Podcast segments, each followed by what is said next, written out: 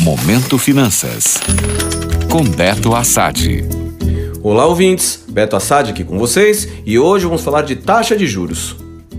Tivemos no dia 26 de outubro a conclusão da penúltima reunião do Copom no ano, onde ocorreu a manutenção da taxa Selic em 13,75%. A reunião foi apenas protocolar, já que a grande maioria do mercado esperava pela manutenção da taxa, dado o andamento da economia. Além do mais, dificilmente o comitê iria fazer alguma alteração na Selic na véspera do segundo turno das eleições. Isso poderia adicionar um componente desnecessário de volatilidade no momento em que os ânimos já estão bem exaltados.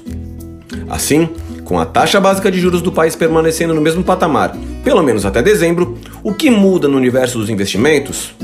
Na prática, nada. Os investimentos atrelados ao CDI continuam oferecendo ótimas oportunidades, já que as rentabilidades oferecidas estão ganhando com folga da inflação projetada até o fim do ano. Já os investimentos indexados pela própria inflação também têm ajudado os investidores mais conservadores. Tanto o Tesouro Direto quanto títulos privados têm oferecido ótimos prêmios para os investidores. O Tesouro IPCA mais de vencimento mais curto em 2026, por exemplo, paga mais de 5,5% ao ano, além da inflação. E nas instituições financeiras privadas é possível encontrar ofertas ainda melhores. No campo dos pré-fixados, apesar do melhor momento já ter passado, isso não significa que não existam oportunidades. Se no Tesouro Direto não temos, por enquanto, nenhum título pagando mais do que 12% ao ano, nas instituições privadas é possível encontrar produtos mais atraentes.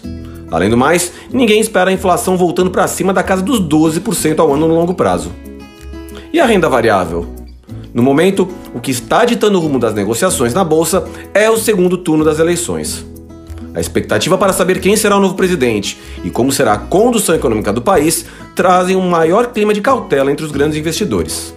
Assim, para quem está de fora da bolsa no momento, o ideal é esperar o cenário ficar mais calmo.